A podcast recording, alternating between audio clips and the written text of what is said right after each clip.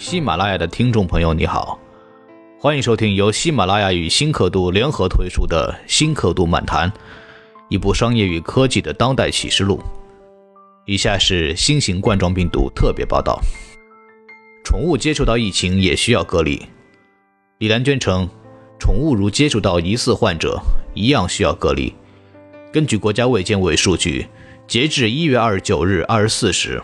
全国累计报道确诊病例七千七百一十一例，现有重症病例一千三百七十例，累计死亡病例一百七十例，全国共有疑似病例一万两千一百六十七例。李兰娟称，主人要对宠物加强管理，如果宠物在外面接触到疫情，接触到病人，那宠物也需要监控起来。这个病毒是在哺乳动物之间传播，所以我们对哺乳动物也需要加以防备。有网友表示说：“宠物主人应该负责，不要让他们随意乱跑。既然他们是家人，那就好好照顾他们。还有，请尊重专家，人家没让你们扔掉宠物。”好消息，武汉雷神山医院全部通电。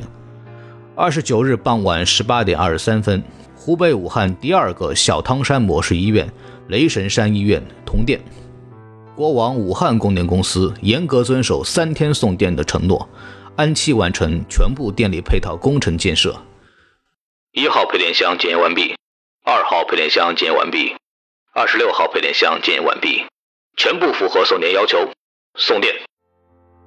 当天，连接武汉市江夏区黄家湖畔雷神山医院的电网主动脉假通，随着现场项目负责人的一声令下。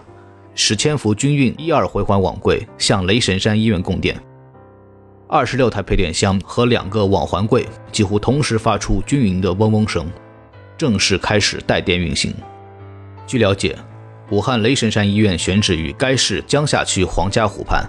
根据最新设计，雷神山医院总建筑面积扩大至约六万平方米，其中医疗隔离区约五万一千平方米，病房增至约一千六百张。医护住宿区约九千平方米，可容纳两千余名医护人员。对于这样的中国速度，网友纷纷点赞。注意，感染者向他人吐口水，或追刑责。一月二十九日，湖北省公安厅发布关于依法严厉打击涉医违法犯罪、维护医疗秩序的通告，明确，新型冠状病毒携带者在公共场合向他人吐口水。患有或疑似患有新型冠状病毒感染的肺炎，拒绝接受检疫、强制隔离或治疗，过失造成传染病传播的，将被追究刑事责任。众多网友表示，这种行为必须严惩，罚到倾家荡产也不为过。致敬，武汉市金银潭医院院长身患绝症，妻子也被感染。武汉市金银潭医院是抗击疫情的最前线，但或许很少人知道。医院里那个雷厉风行的院长张定宇，其实已身患绝症。我是一名渐冻症患者，双腿已经开始萎缩。而他同为医务人员的妻子，却因新型冠状病毒感染，在十几公里外的另一家医院接受隔离治疗。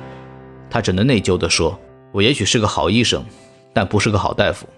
我们结婚二十八年了，我也害怕，怕他身体扛不过去，怕失去他。”但从转入首批七名新型冠状病毒感染的肺炎患者以来，他无时无刻不在忙碌，因为他知道自己必须跑过时间，才能从病毒手里抢回更多病人。